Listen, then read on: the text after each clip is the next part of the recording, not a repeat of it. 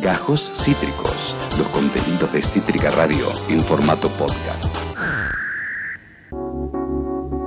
Es un placer presentar a quien es integrante de Politólogos al Whisky en cabeza el newsletter Pop Urri, o Pop Purri, dicho correctamente. Lara Svir, bienvenida a todas las tormentas juntas. Acá Esteban Chiacho, ¿cómo te va? Buenas tardes. Muy buenas tardes, Tevi. ¿Cómo anda la gente despertándose este martes? En mi República de Córdoba la gente está ensiestada, así que les deseo una hermosa horizontalidad. Pónganme bajito y caigan en el sueño, caigan en las manos de Morfeo, mientras les cuento un poco de qué viene la TV Argentina en esta última etapa. Me encanta, me encanta, me encanta. Yo eh, debo decir que la, siesta ha dejado de ser una opción desde que arrancamos con tormentas por, el horario, pero no descarto en algún futuro próximo sumarme a ello. Lara, algo interesantísimo porque eh, sos, sos una internacionalista, sos parte de una página que, un proyecto, mejor dicho, que analiza las relaciones internacionales, pero afortunadamente no descuida la cultura televisiva. ¿Cómo, cómo sea tu, tu, tu vínculo con, con, con dicho aparato, con dicho medio? A ver, mi vida es la televisión. A ver, se remonta desde que yo era una micro Lara, una Lara de cuatro años que hablaba en español neutro, y a mí me cortaron la televisión por cable para que pudiera incluirme y para que la docente dejara de molestar a mi mamá, obviamente. Entonces mi vínculo con la televisión es muy profundo porque yo básicamente crecí con la televisión de cable, Argentina abierta, y ese era mi mayor entretenimiento. Entonces yo estoy inmersa y yo crecí, digamos, con Telefe, con América, con Canal 13, Canal Rural, Canal 10, que es el de acá de Córdoba, y ese era mi mundo, ese era mi pantallazo, digamos. Entonces yo tengo vivencias de primera mano que tal vez la mayoría de la gente de mi edad no tendría, porque en vez de estar viendo Nickelodeon, Cartoon Network, etcétera, yo estaba viendo La Tormenta con mi mamá los sábados a la tarde. Ah, totalmente. me identifica mucho porque eh, yo eh, en Buenos Aires, acá en Herley, en la casa donde estoy ahora mismo incluso, eh, yo no, teníamos cable y me acuerdo de haber visto a muy corta edad programas que, hoy me llama la atención haber visto. Le hace, me acuerdo de las tres mellizas que pasaba el viejo Canal 7, que era un dibujito medio que se lo regatearon a alguna productora francesa y la pasaban y yo tomaba la leche viendo eso. Me acuerdo de todo por dos pesos. Digo, crecimos, creo que tenemos edades parecidas, yo, o sea, yo tengo 24, me tocó crecer con la con la tele del 2001, la tele de la crisis. No sé si, si estamos en mismos años o, cómo fue tu tele, Lara. A ver, sí, yo soy edición 97 de las últimas mm. y estamos más o menos al palo. Y justamente con esto me haces pie para contar un poco de qué viene la historia de la televisión argentina de los últimos años, digamos, para explicar cómo es que terminamos acá. Para iniciar, como siempre, empezamos con la dictadura militar. ¿Por qué? Porque son los que ponen la institucionalidad que nos siguió hasta no sé tanto, te digo. Para empezar, obviamente, es una época de mucha censura, pero también es una época donde cae a pique las producciones nacionales debido a la crisis económica y, a los cambios de modelos. Antes estaba la época de las grandes productoras, o lo que podemos nosotros asimilar al modelo hollywoodense, donde teníamos nuestra MGM, nuestra claro. entre comillas, y ahí salían la mayoría de las producciones. Y en esta época se empieza a flexibilizar la cuestión y comienza la era donde no el, canal no estaba necesariamente atado a su propia, digamos, eh, fondo de creación, digamos, o tenía su, propio, su propia fuente de producciones, sino que comienza a aliarse con productores independientes, entre 20.000 comillas. Pero también es la época donde se crea un organismo que se llamó el CONFER o eh, bueno, no importa, porque básicamente ya no existe, pero nos siguió hasta hace no tanto, te digo, con numerosas intervenciones, y era el encargado de la censura por televisión. Entonces ellos determinaban a qué hora salía cada programa, de dónde tenía que provenir cada programa, qué normas debía cumplir, cuáles eran sus estándares. Y en eso comienza algo que se venía dando ya de antes, pero es el amor por el enlatado. ¿Qué es un enlatado? Es un programa de afuera que se trae, de se trae completamente como está se lo dobla. Argentina tiene una gran trayectoria de doblaje, aunque también se suele hacer en México, se suele hacer en, Los Ángeles, en Estados Unidos, en Colombia. Eh, últimamente también lo hace bastante Chile y se lo pasa. Y en esa época que era básicamente producción estadounidense. A trote y el moche, cosas que habrán visto nuestros papás. los singles, ¿no? Eh, los singles, sí, pero sobre todo traían mucho western, mucha de esa onda, digamos. Después pasamos, eh, ¿cómo es que se llama? A la llegada de Alfonsín, que con eso y todo no pudo deshacerse de la institucionalización precedente. Entonces se llevó consigo al CONFER, varias de las leyes, básicamente eran los mismos organismos, las mismas normativas, pero con eh, intervención estatal democrática. Pero también acá encontramos, bueno, en medio de una crisis económica, hiperinflación, etcétera, etcétera, etcétera, digamos que en esa época se paralizó. Y también es cierto que la Avenida de la Democracia vino con un cierto elitismo, si se quiere, por las artes, donde se consideraba que algunas producciones, por su origen, por su temática, por etcétera, eran mucho más elevadas que otras, entonces se prefirieron producciones europeas, importó mucho de Italia, mucho de... Eh, por de vuelta, por considerarlas más culturosas, entre comillas, que otro tipo de producción. Y después llegan los famosos 90, la era menemista, la que nos gusta todo, la que con todo comenzamos, que entran los extranjeros a full, tienen plata acá, primero con la suscripción por cable, llega la TV digital, llega el famoso DirecTV, que te abre la grilla de producciones y te dice, no solo vas a tener enlatados, sino que vas a tener los canales de Estados Unidos, pero a su vez te vamos a la grilla. Entonces, básicamente se triplicó la cantidad de horas anuales que había de TV disponible, porque también le pasaba mucho a nuestros papás, había televisión desde las 6 de la mañana, que era mayoría en noticiarios y ese tipo de cosas, y a las 12 de la noche se cortaba y hasta el otro día no había nada. Con la llegada de este nuevo tipo de grillas y nueva disponibilidad de canales, lo que tenías era TV 24 horas y muchísima más disponibilidad. Si no tenías ganas de ver una novela, podías ir y chusmear los deportes o te fijabas en algún noticiario, tenías más para agarrar. Pero lo que pasó también es que llegó la inversión extranjera, sobre todo mucha italiana y mexicana, para producir acá, porque al cambio, bendito uno a uno, es mucho más económico.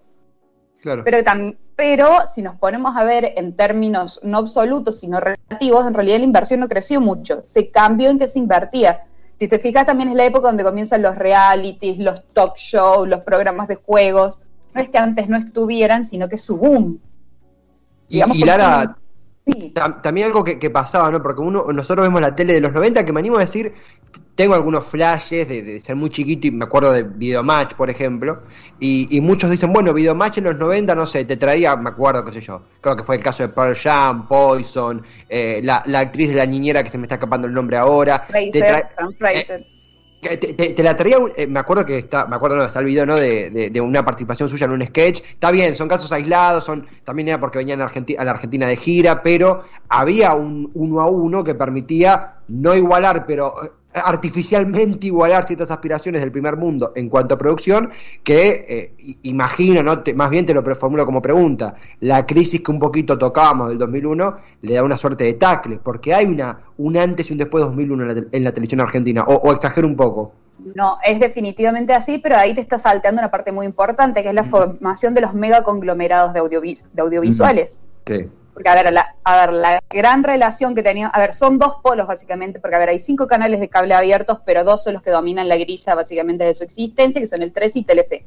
Mm, y, a ver, y esta apertura y desregularización, primero, les permitió aliarse con productoras externas, o sea, ellos no tienen su propio equipo de producción, sino que pueden diversificar su producción, eh, ¿cómo se llama? Pero también les permiten ir acumulando y ganar dinero de otros lugares, entre comillas. Ellos tienen, el, ellos tienen las grillas de televisión, pero también tienen los diarios, pero también tienen la telefonía. Entonces eso les da un cúmulo de dinero que pueden, entre comillas, reorganizar dentro de su propia empresa. Entonces si, si salía mucho dinero de acá, lo podías mandar de acá.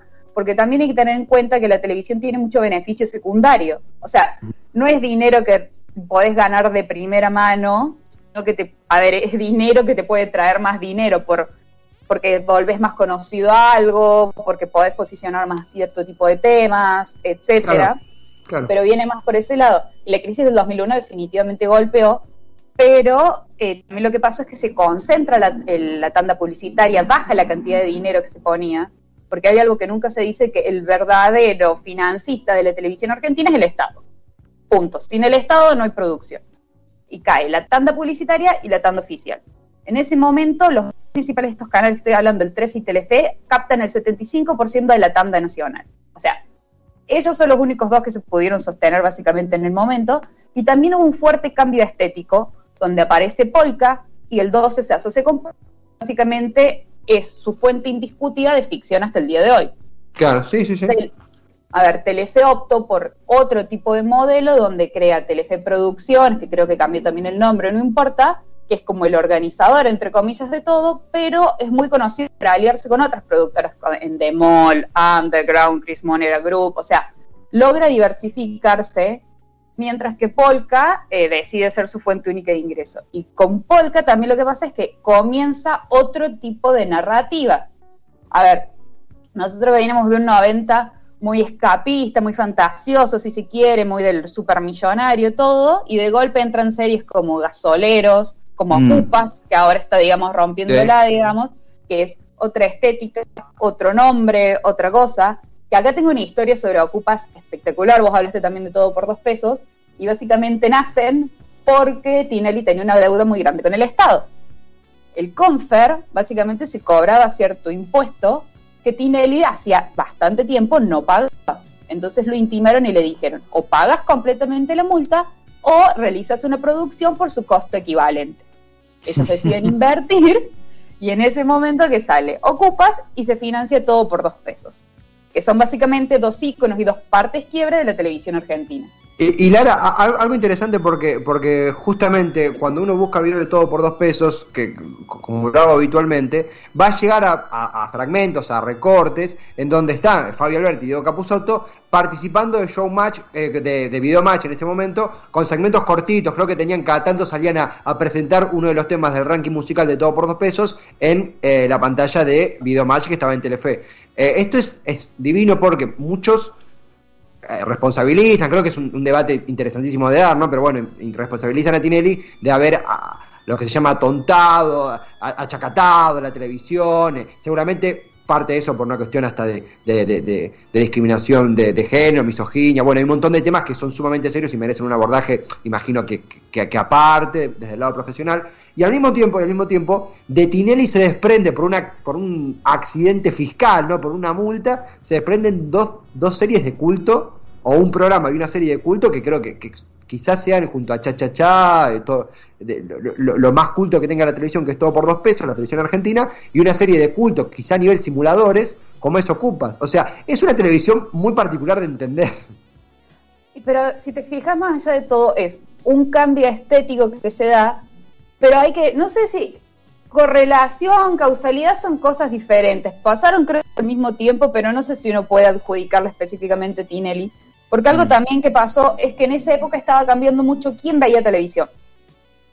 Con la televisión por cable te llega una, entre comillas, la pendejada, o el nuevo mercado para jóvenes y para niños, que en ese momento no se tenía. Y tenías un mercado ahí constante, primero que todo. Y también es cierto que lo que más se ve es lo que más disponible está, que ese es otro gran problema que tiene la Argentina, que tiene unos canales de distribución muy acotados, porque se produce y se produce mucho. Se produce under, se produce mucho, entre comillas, a nivel relativo por la cantidad poblacional que somos, etcétera. Pero primero, se produce mucho para afuera, porque ahí está el mercado y ahí entran las divisas, pero también es cierto que vemos lo que tenemos a mano. Mm.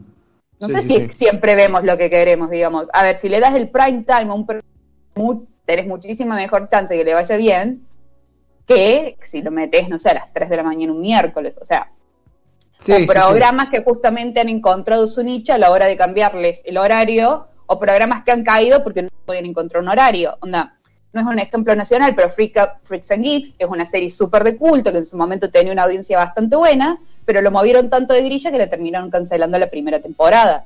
Claro. Porque no podías encontrar tu público.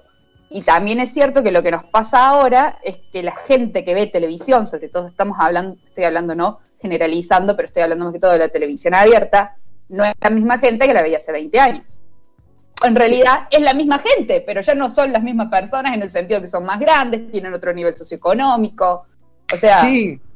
No, incluso Lara, estamos en, conversación con Lara Svir dentro de, Mundo al Whisky, la columna de politólogos al whisky, hablando creo que por primera vez en, lo que va del programa de medios de, lleno, de cómo se produce, se consume y ha evolucionado la televisión argentina en las últimas décadas. Eh, se, escucha mucho constantemente la frase la televisión está muriendo, la televisión murió. Obvio que va en contradicción con que te clavas la voz argentina, que creo que cuánto está haciendo, 25, 30 más o menos de puntos de rating. El final de Masterchef no me animo a decir separó el país, pero una parte del país se paró y todo, hasta lo que no lo veíamos, estábamos al tanto de, eh, que la final era Claudia Villafañe contra, contra Franchín. Digo, eh, la televisión sigue marcando algo en nuestras vidas, quizá diferente a lo que hacía hace una década, por ejemplo. En ese sentido, ¿vos qué opinas cuando alguien dice la televisión está muriendo y, qué, televisión sentís que estamos procesando hoy en día a, a, un año y medio de arrancado una pandemia?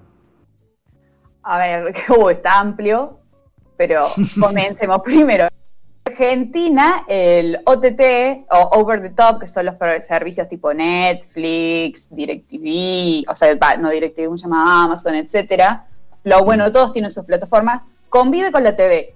En muchos lugares del mundo ha sido reemplazado, tipo la gente baja el cable y se queda directamente con este tipo de canales. En la Argentina generalmente conviven, tipo tenés el pack y tenés todo junto. Y también te pasa que la audiencia de la televisión argentina no es la misma que la audiencia de este tipo de plataformas. Y también hay que ver quién está mirando televisión y cuál es tu demográfica. Yo siento que hay un montón de problemas de insustentabilidad, digamos, de la televisión, decís que está muriendo, y hay una falta de lectura importante también hay un tipo de consumo predeterminado que hace que se corran menos riesgos también a la hora de mirar, es decir, el consumidor argentino es muy monotemático, no le gusta mucho abrirse, pero también poca lectura de situación y muy poca lectura de quién te está viendo. A ver, por ejemplo, hay poca bibliografía en los últimos años porque la mayoría ha virado, y con razones, a los problemas de los trabajadores frente a la flexibilización de las propuestas de trabajo y la flexibilización eh, de las productoras pero lo que hay es, tenés una, la, gente que mira televisión a niveles generales son mujeres mayores, a esto me refiero 40 para arriba, de niveles socioeconómicos bajos. Y tienen fuertes preferencias por las novelas, por los programas de entretenimiento y los programas de juegos. Y, es, y si tenés un espacio donde hay muy poco dinero y tenés muy poco riesgo para correr, ¿qué te pasa? Te estancas temáticamente y recurres a lo que se llama actores de flujo. Entonces también nos pasa que tenemos a los mismos 25 tilingos, disculpando a la gente del espectáculo porque se ha ganado su lugar, dando vuelta hace 40 años y parece que es imposible que gente nueva, digamos. Mm, y la gente le, es muy renuente y lo deja de mirar. Y otra cosa de lo que no se habla es que siempre tiene el peligro del enlatado. Vos mismo decías, por ejemplo, que esto estaba haciendo punto rating, pero Doctor Milagro gana todas las noches y es un programa turco, digamos, que encima ni siquiera es turco porque es una adaptación turca de una adaptación estadounidense de una adaptación japonesa. O sea, es el formateado que termina volviéndose un enlatado, que es una producción cuatro veces más barata que producir a nivel local. Claro. Entonces, tenés un público que lo está bastante acotado, que mira siempre lo mismo, que se cansa eventualmente porque estás viendo siempre lo mismo, y un mercado que no tiene lugar para arriesgarse, entre comillas. Y de vuelta, y también lo que tenés es una concentración importante donde solamente dos canales pueden darse el privilegio de emitir ficción de manera continuada. No es que la televisión ha muerto, capaz que ha cambiado un poco su temática, ha cambiado su foco, eh, ¿cómo se llama? Y lo que puede producir, pero hay factores en riesgo. O sea, un juego que si queremos ver una televisión diversa, entre comillas, o que como vos decís que no muera, aunque nunca va a morir, digamos, porque porque coexisten o porque tienen dos correlatos que van a par, Opa, tuvimos un, pequeño corte, ya, la recuperaremos. Eh, estamos hablando con Lara Svir eh, sobre el, actual contexto de la televisión argentina. Eh, nos está contando, justo se cortó cuando iba a decir por qué la televisión no iba a, morir. No, no quiero creer que ahora, ya tuvimos a Chacho Álvarez, ahora no es cosa que Netflix nos esté vapuleando la señal. Ya la vamos a recuperar. A ver, Lara Svir encabeza el newsletter Pop Purri. hizo un análisis eh, hace muy pocas semanas sobre el contexto de la televisión argentina, que a mí me pareció interesantísimo y que lo estamos escuchando ahora. Eh, la televisión con la cual crecimos no está más. Al mismo tiempo, la televisión ya no es lo único que tenemos para distender eh, y relajarnos un momento, ha cambiado. La televisión está dotada de enlatados, deja a un, en un lugar marginal a la, a la producción nacional, a la producción local, ¿Qué le queda a los directores? ¿Qué le queda a los actores? ¿Por qué siempre giran los mismos? ¿Por qué siempre los mismos fucking comunicadores y nunca entra gente nueva? Eh, bueno, eh, Lara está contestando a eso. Digo, eh, es muy fácil acomodarnos y decir, sí, la tele está muerta porque mirá, Tinelli puso, puso, hizo tal cosa. Pero es más profundo y es un modelo que está mutando también. Creo que, que, que, que le hemos extraviado a, Lara. Vamos a ver si, si, si, la podemos, si la podemos recuperar. Yo, mientras tanto, mientras tanto, quiero reivindicar que, todo esto que está contando Lara, que es una, algo que ella ha volcado muy inteligentemente en el newsletter Pop Urri, cómo se registran en politologosawiki.com, eh, y allí pueden encontrarlo, dar con él. Eh, en ese sentido, yo recuerdo que, que, que, que, yo ahora cuando me, me, pongo, tengo un momento de relax, que todos lo buscamos, lo tenemos, la televisión dejó de ser una opción y de alguna manera uno, uno recorre, quizás los 24, quizás no, es el único caso, uno recorre a la televisión, medio cuando, o cuando no hay, no hay internet y se cae Netflix, medio cuando no, no encontrás una película y sacás Netflix y te queda la, televisión puesta en algo y le das para adelante y te quedás escuchándolo, viéndolo, casi como música de fondo. Eh, no, no, eh, me he olvidado de los noticieros, me he olvidado de los programas, me he olvidado de los canales, eh, y no es algo no es una cuestión de oculto ni no, bueno, porque la televisión es eh, basura. No, no se trata de eso. Ha cambiado y entendemos por qué ha cambiado gracias a lo que mencionaba Lara. A, mí me preocupa, como, como amigo de tantos actuantes, la situación de los actores y de los creadores de contenido en una televisión que ha apostado al enlatado. Que ha apostado al enlatado porque no tiene plata para producir o, que ha priorizado otros gastos o que, o que ha dejado o que ha echado por tierra esa posibilidad. Lara, ¿ahí me escuchás? Sí, ¿ustedes me escuchan a mí? Ah, ahora estoy moviendo. Entonces yo te digo, se viene muchísimo enlatado y enlatado sobre todo asiático, porque es la zona que más está produciendo ahora. En los próximos cinco años veo mucha TV surcoreana y mucha TV china en la televisión argentina. También veo muchísimo programa local de bajo costo de producción. Le hace programas de juegos, realities estilo Gran Hermano Masterchef, programa chimentero nuevo, de eso va a flotar porque es bajo costo, mucha publicidad, pauta, entra. Y vamos a también ver bastante de la televisión argentina, pero afuera. Vamos a volver a ver una venta de formato, se llama. Programas argentinos adaptados en el exterior, pero nosotros no los vamos a ver. Lara, acá para concluir eh, con algo, con algo que, te alaba bastante bien, yo hoy te, recibí perfecto, te escuchamos muy completa, recomendamos Pop Purri, que es tu newsletter de Politólogos al Whisky, y acá Agus, eh, que es claramente lectora tuya, me pone, lo leí, es excelente, mi duda es, supongo que, que más una expresión de deseo, pero te la comparto, si hay chances de volver a ver una remake o algo así de chiquititas. Y pone punto, ahora en serio, muy buen newsletter, me encantó. Esto pone Agus, que eh, no la tengo agendada, pero imagino que viene de tu palo. Qué adorable. Muchas gracias, Agus, te quiero mucho. Remake eh, chiquititas. Va a depender mucho, te digo, de cuánto sigue este bombazo nostálgico, cuánto dura esta onda, digamos, de revivir cosas viejas de el costo que tenga el formato de la producción, digamos, en general. Y también sabes que me da miedo que no sé si tenemos un sistema star making como el que teníamos en los 90 para volver a hacerlo. Porque lo que hacía Chris Moren era agarrar a desconocidos y volverlos actores infantiles o actores famosos. No sé si en esta era, donde la mayoría del casting viene por flujo de redes sociales y cosas así, desconozco si podríamos tener un fenómeno similar. Capaz que no chiquititas, pero podríamos ver un casi ángeles, algo con, un, con actores que ya estén más establecidos. Lara, ha sido un placer inmenso, sabemos que no será la última. Yo soy lector y, recomiendo fuertemente lo que haces en Pop Purri y lo que haces en todos tus laburos en Poli. La verdad, hemos aprendido escuchándote. Gracias por la paciencia y estás invitada en la próxima ya del estudio a seguir charlando con nosotros. ¿Te parece? Muchísimas gracias, Teddy. Lean el eleccionario, que es su columna, que también es espectacular. Muchas gracias a Poli el Whisky. Y un saludo para todos. Sigan con el programa. Abrazo gigante, Lara. Gracias. Gracias totales a ella, a Lara Svir, eh, en un móvil. Ya hemos, hemos hecho el primer móvil eh, desde el interior del país con una columnista desde, la provincia de Córdoba, eh, conectando con Avellaneda. Obvio que, eh, de nuevo, cosas del, del, del, Skype, algún, algún tropezoncito con la comunicación, pero acá seguimos trabajando con la cabeza siempre y continuamos con, con, la comunicación. Nos pudimos reenlazar, pudimos tener un cierre. Tuvimos un mensaje de, de nuevo, Agus supongo que viene del palo de Lara, eh, que invitada a no solo a leer las grandes cosas que ella hace, sino a quedarse escuchando.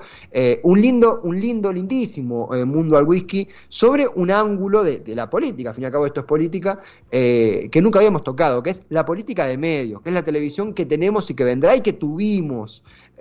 Lara tiene una mirada sobre eso que creo que es la, la, más talentosa de nuestra generación para hablar de ese tópico y no queríamos perderlo por nada del mundo. Acabas de escuchar Gajos Cítricos. Encontrá los contenidos de Cítrica Radio en formato podcast en Spotify, YouTube o en nuestra página web.